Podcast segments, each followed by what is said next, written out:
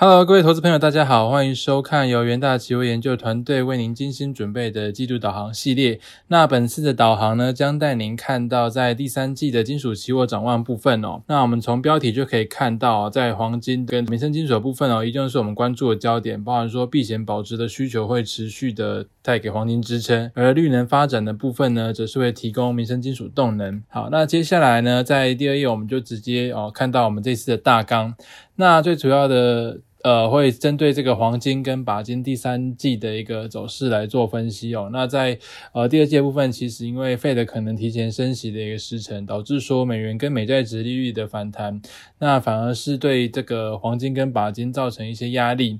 那不过市场对于通膨的忧虑跟利率走向还是会影响金价的一个重要因素哦，而绿能发展跟车市复苏的一个状况，则是有利后续钯金的一个正面表现。在民生金属的部分呢，我们这一次带各位看到的是铜跟镍的一个呃角度。那在这个第二届部分，其实供给下滑，加上说经济复苏开始有一些憧憬的出现，都提供这个民生金属动能。那接下来这个随着各国基建计划持续的推出，加上说这个全球减减碳的一个环保愿景需求，这前景的正面还是会提供民生金属支撑。接下来我们就来进一步的一个看到这四个金属的一个走势。那首先是在这个呃贵金属的黄金跟钯金的部分呢，我们可以看到说黄呃近期美元的反弹，虽然说让这个钯金承压，但是包含全球环保的一个抬头趋势，将促进触媒转化器哦，也就是这个钯金最主要使用的一个呃部分哦。的一个使用量，那同时在这个主要车市，随着呃呃这个疫苗施打率逐渐的一个提升，那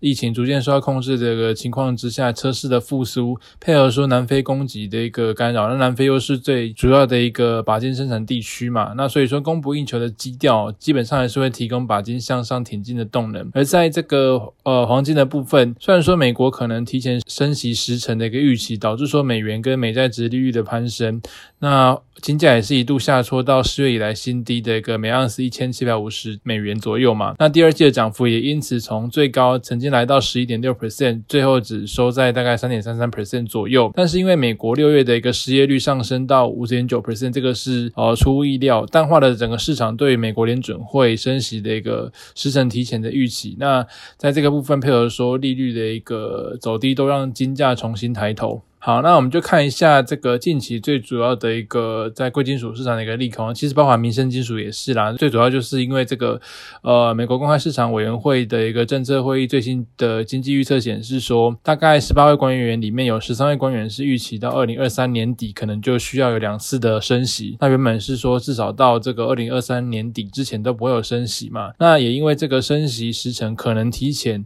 哦，这个消息出来之后，呃，美元大幅的一个走强，升到。大概两个月的一个高点，那压抑其计价的不管是贵金属啦跟民生金属的走势。那第五页的部分，我们就可以看到说，那虽然说这个美元反弹对黄金造成一些压力啊，但是这个呃，因为之前那个金价回升的时候，也带动说 ETF 买气的一个呃回温嘛。那所以我们可以看到五月全球黄金交易所的买卖基金是持仓的，在连续三个月衰退之后，再次回复的一个正成长。那市场这个通膨的担忧，再加上说实质利率下降等，都有所提振这个 ETF 的买气。那在这个全球最大黄金的 ETF 道富财富黄金指数基金的一个买气的部分也是回升。那目前大概持有量来到一千零四十吨的一个两个月高点。那另外最主要支撑金价的一个呃另外一个动能就是呃过往全球央行的一个购买是在黄金需求这块蛮大的一个支撑力道嘛。那在经过过去一年的保持观望之后，其实各国央行可可能重新都开始有购买黄金那个兴趣。那根据世界黄金协会的调查显示说，在他们调查里面的央行，大概有五分之一计划会在未来一年内增加黄金储备。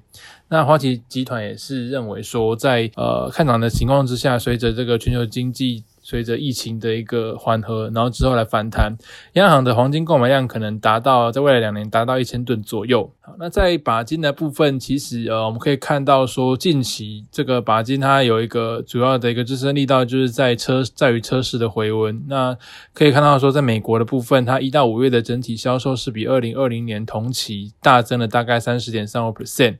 那这个部分是有利汽油车触媒转化器。应用为主的一个钯金需求，因为美国他们的汽车目前还是以呃汽油车为主嘛。那另外在中国的部分，其实近期的一个呃车市销售，虽然说因为这个呃晶片供给。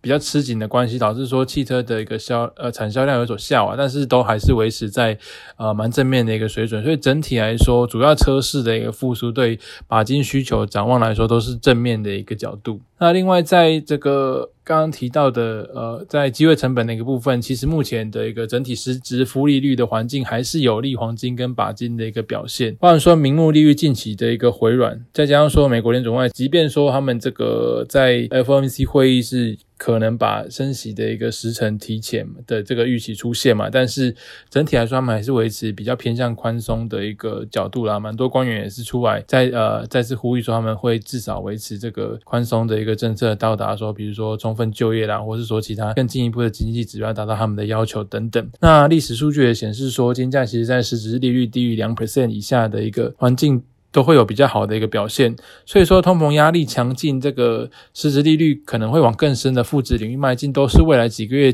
黄金跟钯金的驱动因素。那另外在这个抗通膨买气的部分呢，因为这个呃美国货币存量持续的一个上升嘛，那美国政府的债务攀高跟联储会资产负债表的扩充，都导致说这个通膨压力升高，那其实是有利于黄金的抗通膨买气。那在第十页的部分，则可以看到说刚刚提到的，不管是在那个主要产国的供给吃紧的。部部分嘛，再加上说这个呃汽油，因为全球环保需求的关系，所以这个触媒转化器的钯金需求持续的一个增加。其实钯金在今年会迈向连续第十年的一个供不应求，所以整体来看，这个黄金在实质负利率的一个环境之下，都会继续有所支撑。那政府大规模的一个财政刺激措施带动通膨走高，也会金价带来这个保值的一个动能。那配合说，目前这个新冠疫情还是。持续在蔓延当中嘛，所以经济前景还是有令人担忧的地方。加上说股市的高估值，也也让有些人会认为说可能有泡沫化风险，都有助于稳固黄金的一个价值。